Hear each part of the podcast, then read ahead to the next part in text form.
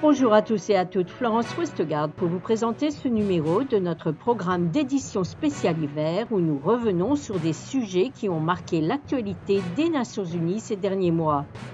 Dans cette deuxième partie de notre édition spéciale avec Philippe Gauthier, greffier de la Cour internationale de justice, la CIJ, nous verrons l'importance du rapport entre l'opinion publique et la justice internationale, mais aussi le rôle que la Cour peut avoir dans le domaine du changement climatique et de l'environnement. Il était au micro de Philippe Coste. Philippe Gauthier parle de la pression que l'opinion, si elle connaissait mieux l'existence de ces mécanismes de règlement des différends, pourrait exercer sur les dirigeants politiques pour que ceux-ci choisissent une autre voie que le conflit ou les armes.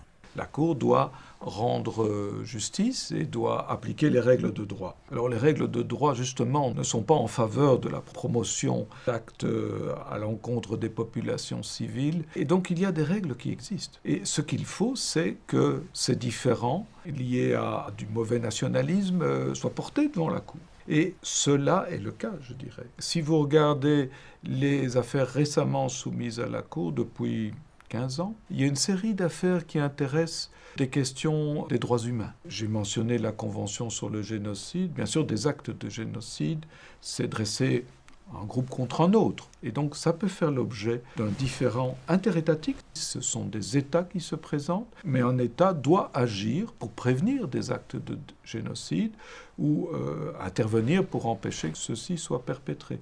Donc il y a une responsabilité là de l'État et euh, il y a également plusieurs affaires qui ont déjà été rendues et qui sont inscrites au rôle concernant des allégations de violation de la Convention sur l'élimination de toute forme de discrimination raciale. Et cela aussi est une manière de lutter contre des incitations à la haine vis-à-vis de groupes ethniques.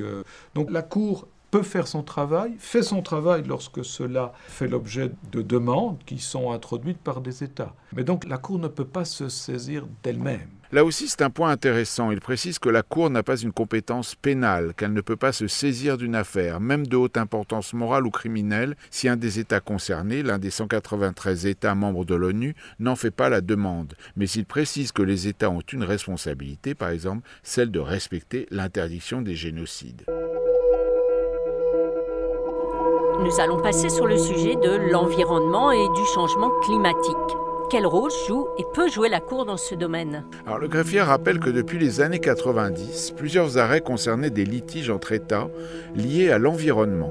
Et certains sont allés loin, puisque dans une affaire qui opposait par exemple le Costa Rica au Nicaragua, il y a même eu paiement de réparation par l'un des États pour les dommages à la nature qu'il avait provoqués.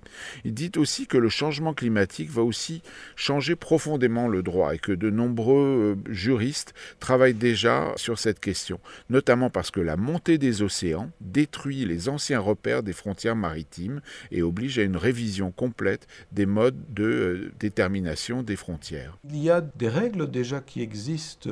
Par exemple, si vous prenez la Convention sur le droit de la mer de 1982, la Convention dite de Montego Bay, vous voyez que la définition de la pollution qui est inscrite dans la Convention intègre le changement climatique, l'élévation des températures des océans, par exemple. Il y a des articles qui traitent de la pollution euh, par voie atmosphérique. Il y a l'obligation d'agir, de prendre des mesures pour lutter contre ces pollutions. Donc il y a un réseau déjà d'obligations qui existe. Maintenant, je pense personnellement que le droit subira certains changements. À partir du moment où il y a une élévation du niveau des mers, bon, le calcul sur la base desquelles euh, des frontières ont été établies, des frontières maritimes, hein, euh, qui parfois prennent en cause des hauts fonds découvrants, c'est-à-dire des élévations naturelles, mais qui sont découvertes à marée basse. Est-ce que cela a encore un sens? Donc ça pose de nouvelles questions et les juristes du monde entier d'ailleurs euh, se penchent sur ces questions. Donc il y a effectivement de nouvelles règles de droit euh,